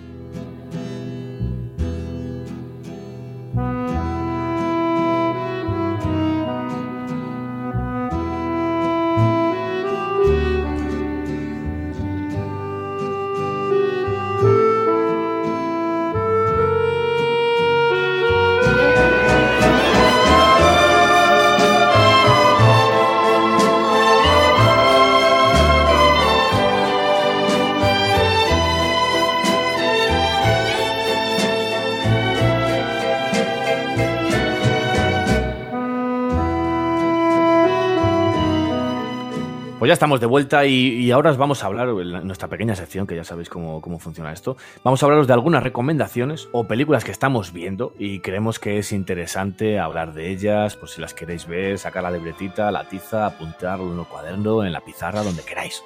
Y venga, empezamos por ti, Santi. ¿Qué estás viendo tú ahora mismo? Pues hombre, últimamente he visto varias pelis, pero mira, ah, el otro día vi una peli que tenía pendiente. Una, era, es una comedia a la que tenía bastante ganas y que me sorprendió porque me pareció bastante desternillante. Eh, se llama La tumba de las luciérnagas. Uh, joder, menos comedia hice, maldito seas. Joder, me acaba de dar un vuelco el corazón. Ya te digo, ¿cómo nos la has jugado? Pues no la había visto aún. Eh, la tumba de las luciérnagas del estudio Ghibli, de dibujos animados, que es la, la segunda peli, por cierto, que hizo ¿eh? el estudio. Eh, Además de lo de dibujos animados. De sí, dibujos bueno. animados. dibujos animados, de dibujos, Sí, sí, de sí. anime o De anime. dibujitos. Eh, que por cierto, luego que os quería hacer una pregunta sobre las películas de, de animación, Sí. que es que vosotros sois de los que creéis que el cine de anima- de animación es solo para niños o por el contrario, sois capaces de caminar por la calle sin cagaros en los pantalones. Hombre, aquí en este aquí en este grupo yo creo que no- esa pregunta es innecesaria. Bueno, es que si ves esta película de la tumba de las luciérnagas, mm, es un drama. Ya es, para empezar es el drama por el drama, ¿no? Porque ya empieza la peli y ya te pega un crochet en, toda la- en todo el hocico. Pero me dejó hecho polvo, me dejó Sí, hecho te polvo. deja, te deja hecho Y, en- polvo. y encima tenía entendido yo que esta película se iba a estrenar en un, en un, eh, en un, eh, estreno de estos dobles junto con eh, mi vecino Totoro. Correcto. Madre mía. Que ya me explicarás. Sí, sí, sí, sí. La idea era estrenarlas juntas, que no sé en qué momento a, a alguien se le ocurrió que eso era buena idea. Primero ver mi, mi vecino Totoro, que creo que, que es que además creo que ese era el orden que, que se tenía planeado. Primero ver mi vecino Totoro Encima. y luego la tumba de las luciérnagas. No sé a da- quién da se le igual, yo, creo, eso. yo creo que da igual el orden. Que las no sé qué. qué- No, hombre, pero pe- mejor empezar por lo jodido y acabar con lo alegre. Aunque tampoco es que mi vecino Totoro sea muy alegre, pasa es que pero más es que bonita. después. Claro, que- Es que muy bonita, de la- pero después de la tumba de las realmente- luciérnagas, No, la tumba de las luciérnagas es sufrir por sufrir. Que para claro, quien no sepa de qué va, que Es que, es que ese día ya no da igual lo que te veas, que es que te, estás hecho mierda. Esa semana. no, una aspirina y dormir. Yo, de Claro, hecho, la. Bueno, es que, a ver, para quien no sepa de qué va la tumba de las luciérnagas, no le voy a explicar el argumento, pero simplemente le voy a decir que está eh, en el contexto de la Segunda Guerra Mundial en Japón, en bom- bombardeos y, y- y- y- y gente pasando las putas. Niños pasando las putas, para ser más Sí, déjala ahí, déjala ahí. ¿Vale? Y ya está. Entonces es una peli que te deja hecho polvo. Que por cierto, hablando de mi, mi vecino Totoro, ahora es el 30 aniversario y el otro día me fui al cine a verla que la estrenaban otra vez. Así que en realidad me, me hice yo mi propia sesión doble. Pues- Pero ya, sab- ya sabías lo que ibas a ver. Ay, no. A ver, a mí me habían dicho, la tumba de las luciérnagas es muy dura. Pues sí, es muy dura. Es- me gustó, me pareció una película muy buena, pero jamás la volveré a ver. Ya está. O sea, tengo más claro que el agua. Pues esa era una de las recomendaciones que quería hacer. Y la otra que quería hacer es una peli que también he visto bastante antes, o sea, muy recientemente. Y quiero que cojáis un papel y un lápiz. mm, os apuntéis el siguiente nombre. Jonathan Helpert, que es el director de la película IO, ¿vale? Al que le auguro un prometedor futuro. Un prometedor futuro, pues como limpiabotas, churrera, churrero vacilador, ¿vale? Porque como cineasta no va a llegar ni a la vuelta a la esquina. Señores, estamos hablando que estamos en enero y ya tenemos la peor película de 2019, ¿vale? ¿En serio? Esta película la han estrenado en Netflix, le dieron un cierto bombo. Es, eh, está en, en el mundo de la ciencia ficción, vamos a decir, pero es absolutamente horrible. Es un coprolito de peli. No sé si sabéis lo que es un coprolito, pero es una, un excremento eh, solidificado. Me- me- que no te ha gustado, ¿eh? No, no, no, es que mm, el director este, Jonathan Halpert, no sabía dónde poner la cámara. Así nos hacen las cosas. Se coge un buen guion, se coge un buen ritmo y un buen director. Se coge un director que sepa coger la cámara. Eso para empezar. La actriz principal, Margaret Qualley, es la actriz esta que salía en la serie de The Leftovers. Eh, tiene cara de estar oliendo sudor ajeno toda la película, ¿vale? No se sabe muy bien qué está haciendo allí. Pero es que luego, el eh, porque sa- salen dos actores en toda la peli, solo dos. El actor, el otro, es el Anthony Mackie, que si os suena es el Sí es halcón. suena. Es halcón en, en la de los Vengadores. Ah, vale. Ah, sí, sí, sí. Pues eh, tiene una otra cara, o sea, si la otra tiene cara de estar oliendo sudor ajeno, esta tiene cara de decir, "Mm, ¿yo qué cojones hago aquí? ¿Y por qué estoy al lado de la que huele? Sí, no, no, y además yo creo que tal cual acabe la película, eh, llamará a su agente y dirá, estás despedido a la puta calle. O sea, finiquito. ¿Por qué me has cogido este papel? Es, es, se nota que está flotando en la peli esperando que acabe el rodaje y es otra cosa. De verdad. No tiene ninguna química entre los personajes. El argumento es absurdo. Ya no solo es que vayas a buscarle las, las cosquillas al, al guion, ¿eh? Es que simplemente hay cosas que. ¿Pero por qué hace este, este personaje? ¿Pero no tiene sentido? ¿Y por qué va aquí? ¿Por qué va allá? Aparte ya de, la, de las eh, chorradas argumentales que pueda haber, ¿eh? Eh, no la veáis. Os voy a explicar de qué va. No la veáis. No la veáis. No merece la pena ni, ni, ni, ni gastar la hora y media que dura. Ya sabéis que estos son recomendaciones que, que os hacemos de cosas que estamos viendo nosotros, ¿eh? que puede ser que a lo mejor sí que os gusten o no, ya sabéis que los gustos son muy, muy personales, pero bueno, si las veis, después de lo que os decimos, pues es ba- bajo vuestra responsabilidad. Esto Yo es faja ¿eh? Que si algún día le vemos limpiando las botas, pues, hombre, ¿qué hacías aquí? Pues ya ves tú. Mi futuro no, no estuvo muy, muy allá. Vaya, como lo esperaba. Eh, menuda desgracia. Pues eso. No tengo más recomendaciones. Pues vale, pasamos a ti, Agustín. ¿Qué, qué has visto por ahí? Pues yo tengo una recomendación de una película buenísima, que es la mejor que he visto en mi vida, que se llama Io. No, no, no, no, no, no, es broma, es broma, es broma. Que no, que no, que no, que no. No. Quemo las cejas. Ahora, mi- ahora mismo estoy con, con dos series. Una que estoy terminando la cuarta temporada y una que voy a empezar en breve. A ver, la que estoy terminando la cuarta temporada es que me ha dado por ahí y estoy repasándome Expediente X. Oh, qué serio. Primer capítulo. ¿En ¿Qué? serio? Sí, sí, sí, sí, sí, sí, totalmente en serio, ¿eh? Hombre, yo no sé tú, pero yo tengo un póster de, de aquí de Expediente que es en mi casa. O sea, tengo tres pósters. Uno es El Imperio Contraataca, otro es Casablanca y otro es el de Expediente X. El de I Want to Believe. Nada más te digo Es- eso. Es, es- me parece increíble esta serie que, es que no tengo palabras. Es tan mala que es buenísima. Exacto. Eso Sí, te iba a decir, sí. ¿cómo, ha, cómo ha, mm, ha envejecido bien o ha envejecido mal? Fatal, ha envejecido Sí. fatal. No se nota mucho que es de los 90. Buah, especialmente los primeros capítulos que, que pillan todavía el final de los 80 y esos peinados, esos vestuarios. Bueno, Y esas, esas chaquetas grandes de traje, ¿no? exacto, con esas sombreras. Exactamente, exactamente. Y el David Duchovny es un actorazo, pero, pero de ponerse a llorar y ponerse a limpiar botas, como decías. Y, ¿Y el carisma que tiene? Bueno, bueno. Y en, todas las, y en todos los capítulos está el, el momento que es el chiste de Fox Mulder. ¿Ah, sí? Siempre- en todos los, sí, sí, sí, en todos los capítulos, especialmente las tres primeras temporadas, me falta todavía por mucho por, por avanzar, siempre tiene algún, alguna frase, que es la frase mierda que dice la chorrada. Sí.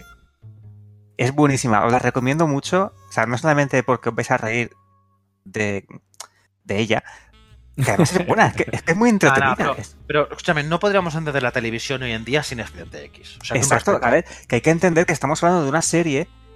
A ver, ¿cuántas series de televisión conocéis que han llegado a. que son 11 temporadas? No, nueve eran. 9, Sí, que 9 pasa- que temporadas. pasa- Que pasan de los 100 episodios, ¿no? La- Claro, 9 temporadas y además dos o tres películas. Dos. Oh. Joder, macho, no, no, no, no das ni una, ¿eh? No tengo ni una, madre mía. Y eso que tiene el ordenador al lado, ¿eh? Joder. Sí, pero intento hacerlo de memoria. Bueno, pues eso, tantas temporadas, películas, cómics, videojuegos, muy poquitas series lo han conseguido, que, que esta serie lo revolucionó muchísimo, pero muchísimo en los 90.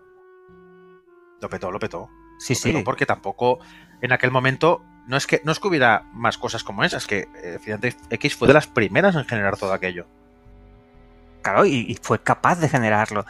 Que a ver, que también quiero destacar eh, que se habla mucho de David Lynch, pero vamos, que Chris Carter también está metido en, en Twin Peaks. Era entre los dos. Es verdad que David Lynch tenía más peso por todas las ideas de cabeza y demás, pero ahí estaban los dos y que también Vince Gilligan, que a todos, bueno, en fin, todos amamos Breaking Bad, más o menos. A todos nos ha gustado Breaking Bad, todos hemos disfrutado con ella. Pues Vince Gilligan también metió mucha mano en Expediente X. Vamos, que la destaco, la destaco muchísimo.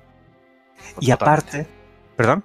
Totalmente, totalmente. Sí, y aparte de Expediente X, la otra serie que, que tengo así un poco a medias que estoy viendo es la serie de Americans, que, que ya por fin ha terminado y lo ha petado en, en premios a mejor serie drama, mejores actores.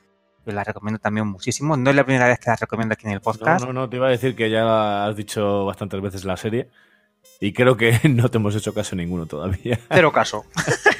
No. Bueno, bueno, a veces pasa. Sí, sí, sí, no, pero yo, yo la veré, pero no, no sé cuándo, ¿eh? No sé cuándo. Va mejorando, ¿eh? La serie está muy bien, pero es que cada temporada se supera. Y no me refiero solamente se supera a la historia, es también a las, las actuaciones, la, la tensión que te crea, el drama. Muy buena serie, la recomiendo. ¿Y tú, Samuel, alguna recomendación para nosotros? Pues como ya, ya os dije anteriormente, llevo. me quedan 35 películas por ver antes de ponerme con series. Y lo que he hecho es, ha sido cogerme las películas de, de terror que me faltaban, las películas de los western que me faltaban, que me faltaban muchos, y he ido tachando, he dicho, venga, esta, pues venga. Y he visto hace poco Bonnie and Clyde, de- del señor Arthur Penn, del año 67. Uf. Y menudos titanes que son Warren, bueno, Warren Beatty y Faye Dunaway. Vaya dos titanes que hacen de, de Bonnie and Clyde. Me, me ha encantado, me ha encantado la película. Toques de, toques de humor, toques de violencia que, que me recuerdan bastante a, a Sam Peckinpah. Y no, yo la he disfrutado muchísimo. Y dura, dura poquito, una hora y 40 minutos y, y está muy bien, está muy bien hecha. Y me, me- me acordé sobre todo de una escena que... ¿Tú te acuerdas, eh, Santi, la niña de, de Asalto al Distrito 13? La Sí, la que se lleva un pepazo en el, en el pecho. La que, Pues le abre- la que le abren una entrada de metro en el pecho. Pues imagínate eso mismo, pero a un policía que va agarrado al coche.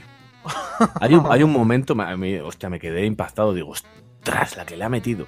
Ah, se engancha policía la, mm, al coche de estos antiguos e intenta meter la cabeza por dentro, pero le coge y le, le mete un pepazo así directamente en la cara, ¡pas! Revienta el cristal y solo se ve rojo.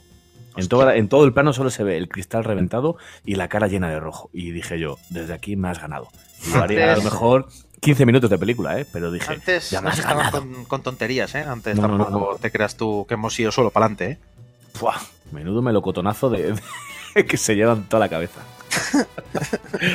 y eso, bueno, en Clyde me gustó mucho, del 67. Y luego me vi una película del 55, una francesa que se llama Las Diabólicas, que está entre las 10 mejores películas de terror de la historia. Y mezcla ahí terror, intriga, suspense también. Y es una mujer que es menospreciada y, y maltratada porque se lleva, se lleva unos guantazos en- por parte de su marido. Se junta con una amiga ¿vale? e intentan hacer un plan para, para acabar con el marido. Y hasta ahí puedo leer. No Muy Hitchcock. leer- Hitchcock. muy Hitchcock y además yo, yo no, lo- yo no lo sabía, ¿eh? pero me fui a la Wikipedia a leer un poquitillo después de verla sobre ella y justo ponía lo que, lo que estás diciendo tú ahora. Es que fíjate que yo no la no la conocí, no, la película no la conocía, no la he visto, pero me, me pasaste la sinopsis y Sí. pensé, hostia, es muy Hitchcock. Y no, no soy el único, solo por la sinopsis, en pensar en ello. Exactamente. Sí, yo, yo me fui directamente después a Wikipedia y dije, ostras, mira, es verdad, macho. Hitchcock se, se inspiró en ella para hacer, para hacer psicosis. Por eso hasta ahí puedo leer, porque si no te, te diría mucho más. Eso sí, voy a decir que yo creo que antes, en el cine clásico, en este año, en el 50, por ejemplo, los tortazos se daban de verdad. Me puede- me pueden decir lo que quieran, pero esos tortazos son de verdad. Sí. O sea, es que se les mueve hasta el pelo cuando le dan un tortazo. Le da un tortazo en la película a un pobre chaval, que es que después se lleva la mano, o sea, se lleva una mano a otra diciendo, me he roto un dedo. Claro, claro. Y a lo mejor Le da un está- tortazo al chaval, pero, pero yo me he roto la mano. Claro, claro. Y el chaval estaría pensando, "Mm, ¿hacía falta hacer la toma cinco veces? Tengo la cara, tengo la cara que puedes freír un huevo, ¿sabes? El hombre pasado de ahí al hombre elefante. directamente. Ay, madre mía. Esa es otra. Y luego directamente a, me vi una, una más reciente, del 2017, Hostiles, o de, de Scott Cooper. Y menudos papelones también aquí que se marca el señor Christian Bale y la señorita Rosamund Pike. Christian Bale hace de un teniente del ejército y Rosamund Pike hace de una madre a la que su familia, su familia ha sido masacrada por los comanches, que en este caso aquí son los malos. Y Christian Bale tiene que llevar a, a uno de los jefes cheyennes a su territorio para que, pues para que vivan allí, porque el presidente ha dado una orden de, de llevarlos allí. Total, que tiene que hacer un camino, odia, Christian Bale odia a los cheyennes con toda su alma y tiene que llevar a- al jefe hasta el otro lado, ¿vale? Pero en todo eso hay un camino que, que no va a ser nada fácil. Y ojito al camino, ojito al camino. Es como 12 bloques, ¿no? Esto... ¿12 Eh, no, pero- no, 16 bloques, perdón, 16. Sí, pero esto es, un- esto es un western. Sí, sí, pero que la premisa es la misma, ¿no? Sí, básicamente. Sí, O, sí, o más o 22, 22 millas, que últimamente Sí, sí, hicieron de, de Mark Wahlberg el año pasado. Por cierto, una película muy, muy, muy floja. menos. Pero ya sabéis que a mí los western me encantan y. Ostras, a mí me, me- me ganó. Me ganó, pero tiene una foto. y Es que los westerns, macho, madre mía. Me podía pasar viendo westerns toda la vida, ¿eh? Os lo juro. Os lo juro. Ya hablaremos un día de, de la diligencia. Esto te iba a decirte. Que la, la he visto recientemente, la diligencia. Yo también, Venga, venga, va, lo voy a decir. Venga, sí, otra recomendación, la diligencia. El que no haya visto la diligencia, por favor. Peliculón. Por favor. No, no, no existe, no se puede hablar de cine sin hablar de la figura de, de John Ford. Y menos Correcto. en los westerns. Correcto. Es así, no, no, creo que no hay, no hay que decir nada más de la diligencia. Así que si queréis dejamos todas estas recomendaciones. Y nos está quedando un podcast un poquitillo light porque no hemos hablado de noticias de, de la actualidad porque tampoco había muchas y hemos dicho vamos a hacer un podcast solo de, de los Oscar con, con todas las categorías que queremos nosotros, de las recomendaciones nuestras. Y ahora vamos con la pregunta del oyente que en este caso es una pregunta de Tony, amigo inseparable de José, cuando van a andar juntos de la mano como ancianos. Porque- Porque son ancianos, los dos, aunque, no- aunque ellos, aunque ellos no, lo, no lo quieran ver así. Pero son No lo saben, no lo saben, pero lo son. no lo saben, pero lo son. y la pregunta que nos hace es: ¿qué película ha sido la que más veces habéis visto en vuestra vida? Hostia. Así que Bueno, le paso, le paso la pelota a Agustín. Sí, Bueno, sí, mejor. Que yo vale. pienso un poco. Bueno, no, no tengo que Eh, pensar mucho. no, Vale, yo, lo tengo, yo lo tengo claro. Es una película que no, no exagero. Perdí la cuenta cuando pasé de 23 veces. No fueron seguidas, no fueron seguidas. Puto psicópata. No, conozco gente. Y cuando te diga la película que es, tampoco es para tanto, pero no sé, si ya la edad, la banda sonora, o la banda sonora es que es buenísima. La estética y demás, yo creo que, que marcó mucho una época. Es la A ver, haz, la banda sonora, haz la banda sonora. A ver cómo es. A ver No, si la no es-. Ya he visto el título, no sé si lo habéis oído. Ah, no, no lo he oído. No, ha pasado desapercibido, ¿eh? te juro que estaba, Vale. estaba tan pendiente de lo que estabas diciendo que, que se me ha saltado el título.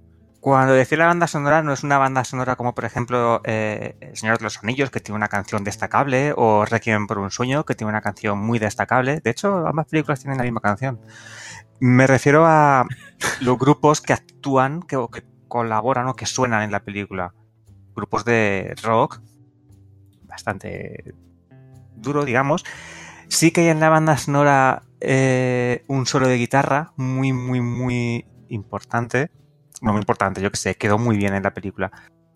A ver, ¿qué más pistas os puedo dar? Me estás, me estás dejando de cuadros. He comentado la estética. Ah, ah, ah, vale. eh, eh, eh, bueno, me la juego. Eh, ¿This is Spinal Tap? Hostia, esa habría sido muy buena. No, no, no, no. No. Habría sido Vale. muy buena, pero no.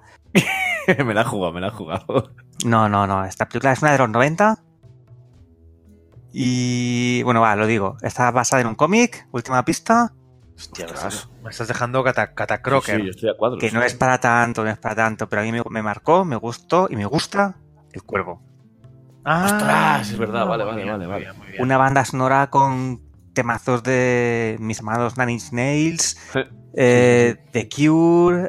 Bueno, es, que está- es- es- es increíble la banda sonora. Y bueno, la película, pues eso, que la vi, me marcó. Sí, Sería la edad, sería la banda sonora, como decía. ¿Os he dicho que me gusta la música de esa película? Mucho. Creo que no, pero, pero bueno, ahí queda. Ahí Y- también hay, en esa película también hay un pepazo en el pecho, ¿no? Alguno que otro hay, sí. Que se lo pregunten a. Qué, A las qué- tor- qué bien, qué bien hilado.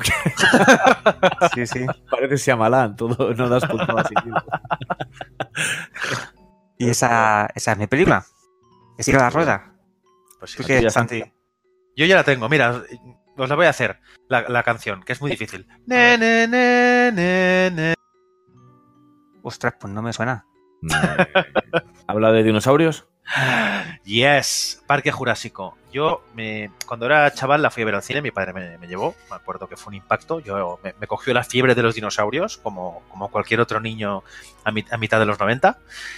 Y mm, me compraron la película en VHS, ¿vale? Y yo me la vi 35 millones de veces. Me la sabía de memoria, que no hay ninguna peli que yo me sepa todos los diálogos de memoria, aquella me la sabía entera. Me compré la novela, me la leí. Bueno, es una de mis películas de, de- de la vida. Y, con diferencia creo que es la que más, vis- más he visto. Hace muchos años que no la veo. No sé si aguantará el tiempo, si ha envejecido bien. Pero desde luego me ha marcado como pocas. ¿Y tú, Samuel? Pues yo, a ver, venga, ya que va, ya que estáis tarareando las canciones de vuestras, pues yo voy a tararear la mía. A ver, que, que yo creo que igual no la sabéis, ¿eh? A ver, a ver.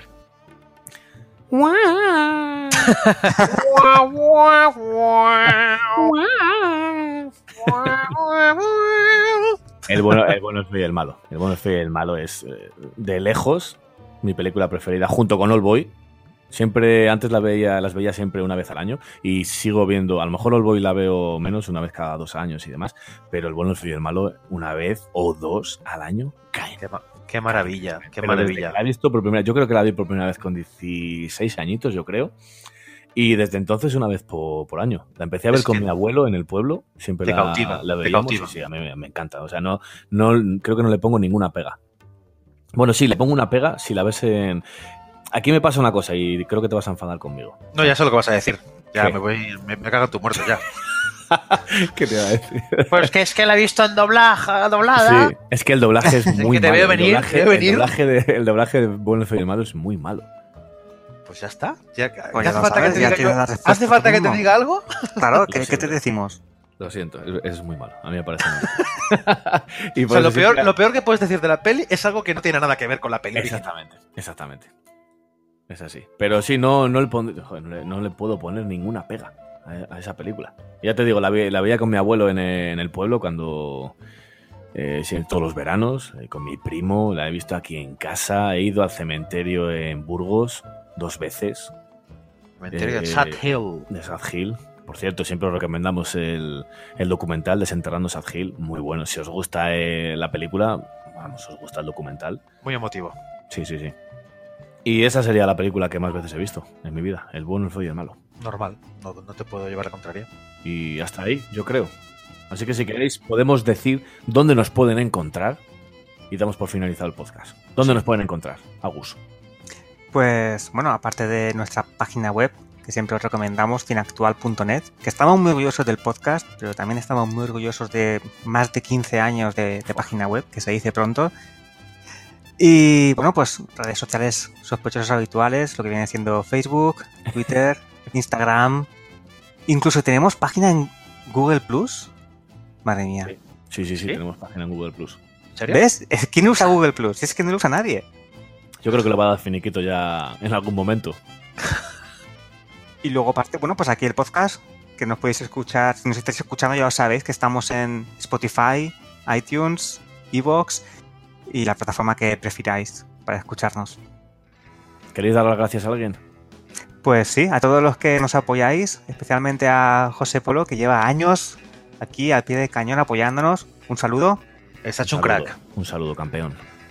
Pues hasta aquí el programa de hoy y nos vemos en el siguiente, que no sabemos si será un canónico, un, un especial o una wine session. Y, ¿qué, tú- qué- qué querías? ¿Quedarte ahora aquí solo, Santi? Sí, mira, yo me quiero quedar aquí un rato, que quiero explicar una cosa muy curiosa. Me gustaría explicar una historieta. Venga. Ir tirando, ir tirando la basura, que siempre me la hacéis que la tire yo, y estoy Vale, hasta, hasta, hasta el gorro, ¿vale? Las chapas ya las cojo yo las de hoy, ¿eh? Venga, Vale. cojo los Al botellines. final, al final el Menda es el que recoge las chapas. Venga, aquí te quedas. Pues venga, Bueno, acuérdate de apagar la luz luego. Nos vemos. tira, tira.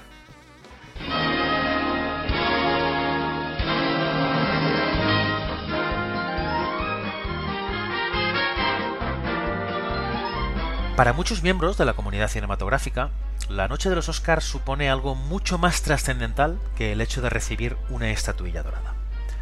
No hay que menospreciar la importancia que actores, directores y demás artistas le dan al Oscar, al hecho de recibir un reconocimiento por parte de sus colegas y del público.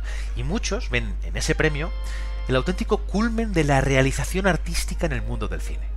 La absoluta consumación de una carrera, su pináculo. Sobra decir, por lo tanto, que una ceremonia como la de los Óscar es para algunos, cuanto menos, sagrada. Conviene recordar entonces lo acontecido en la cuadragésimo quinta edición de los premios de la Academia allá en 1973, donde alguien se propuso fastidiar la velada a los asistentes. The winner is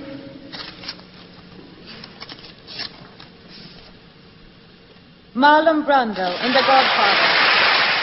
Aquel año, Marlon Brando se alzó por segunda y última vez en su carrera con el premio a Mejor Actor, gracias a su soberbia y emblemática interpretación de Don Vito Corleone en El Padrino. Pero quien subió al escenario a recibir tan codiciada estatuilla no fue él, que ni tan siquiera asistió a la ceremonia, sino una joven, ataviada con prendas de india nativa americana y trenzas, que al subir al escenario rechazó respetuosamente el premio en nombre de Brando. Hello, my name is Sasheen Littlefeather. I'm representing Marlon Brando this evening, and he has asked me to tell you that he very regretfully cannot accept this very generous award.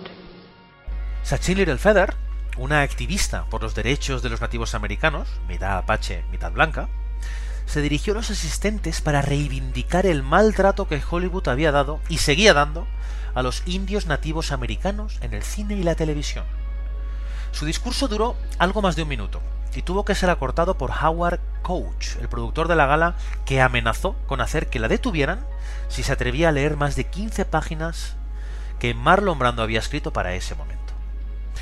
Durante el breve discurso de Sachin se pudieron oír aplausos y abucheos, y es que la idea de Brando no era otra que la de boicotear la ceremonia para reivindicar una causa con la que llevaba tiempo sensibilizado. El indio, tanto cuando ataca como cuando huye, es inconstante.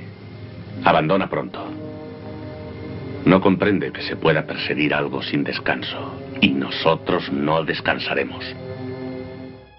Contaba tiempo después Sachin Littlefeather que mientras estaba dando su discurso, tras el escenario, se encontraba un enfurecido John Wayne, que tuvo que ser sujetado por varios miembros de seguridad para evitar que irrumpiese en el escenario y se llevase a rastras a la activista. John Wayne, el actor de western clásico por definición, se mostró absolutamente ultrajado por lo acontecido. Y es que el duque, como se conoce el actor, siempre fue un personaje con una visión política claramente de derechas, republicano, y que nunca escondió su rechazo por las minorías. Desde que John Wayne saltó a la fama, en 1939 con La Diligencia, el actor protagonizó un centenar de películas del oeste, interpretando a duros o ajados vaqueros que, rifle Winchester en mano, tenían que poner a raya a los salvajes indios. Nos van a arrancar la cabellera. Moriremos todos sin remedio. Por eso nos acompañan los soldados. Será una broma, ¿no? Oh, no lo es. No, no, no, no. Ojalá lo fuese. Es ese feo y sanguinario apache, Jerónimo. Jerónimo. Buen nombre para un verdugo. La Diligencia fue el primer western sonoro de John Ford, quien junto a John Wayne se erigió como la pareja definitiva del cine de cowboys durante más de tres décadas. Ya en ese primer bombazo, que fue la diligencia, el legendario actor tenía que enfrentarse a la temible amenaza de Jerónimo, el jefe apache que amenazaba a los variopintos pasajeros de un carruaje que cruzaba las llanuras desérticas del oeste norteamericano. Los desdibujados y caricaturizados indios que aparecen tan solo en el tramo final de la película proporcionaban el intenso clímax final que elevaba la película y le daba el tinte épico que a partir de aquel momento se convertiría en la norma. La Diligencia es considerada por muchos el primer gran clásico del cine western, una cinta que engendró un género entero y que asentó muchas de las bases que durante las siguientes décadas establecerían una serie de preceptos que quedarían grabados en el código genético cinematográfico. No es de extrañar, pues, que John Wayne, el duque, el cowboy por excelencia, se alzara como la máxima representación de todos aquellos valores por los que el cine del oeste se hizo famoso. John Wayne es al western lo que Alfred Hitchcock es al suspense.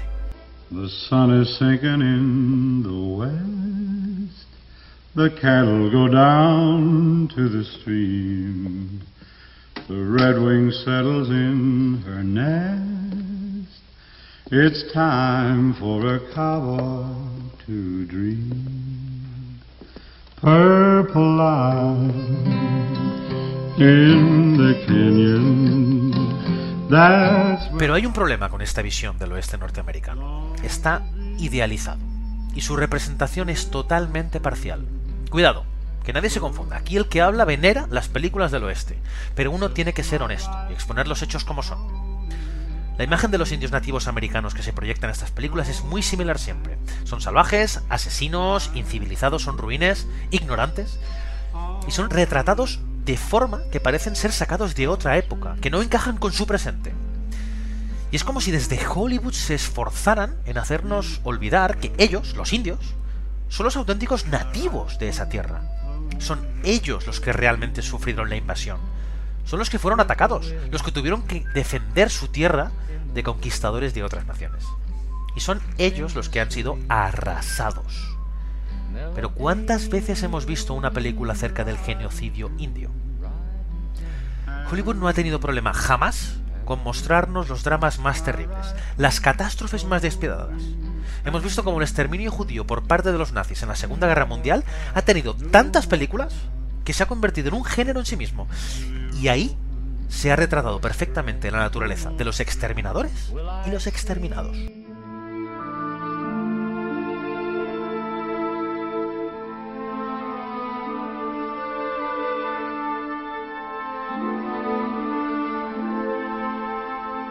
La lista de Schindler, El pianista, La vida es bella, son algunos ejemplos de películas magistrales que reflejan el drama, la crueldad.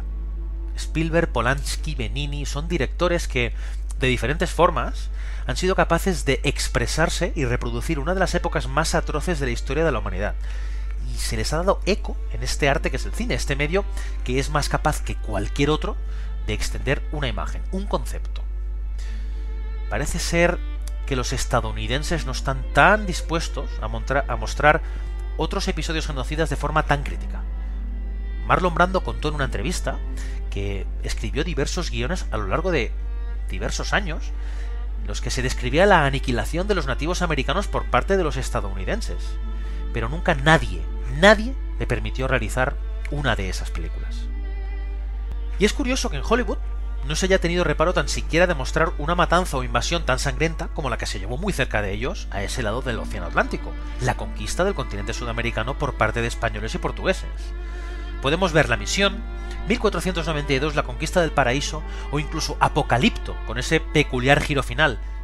No se disimula en ellas la dualidad de los involucrados, la crudeza de los hechos.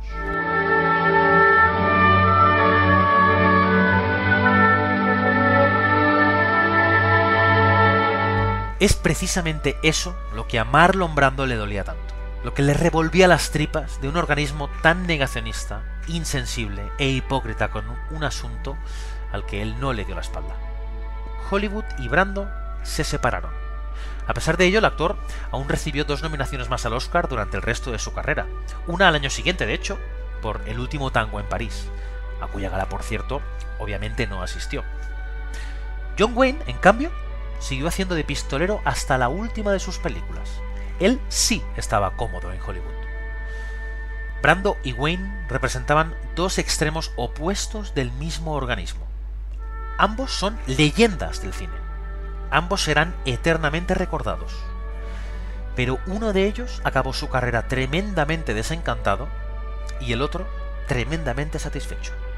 Eso sí, aquel 27 de marzo de 1973 en Los Ángeles se giraron las tornas y el que rió en su sillón mientras el otro era sujetado tras la cortina fue Marlon Brando. Hasta aquí el podcast de cine actual.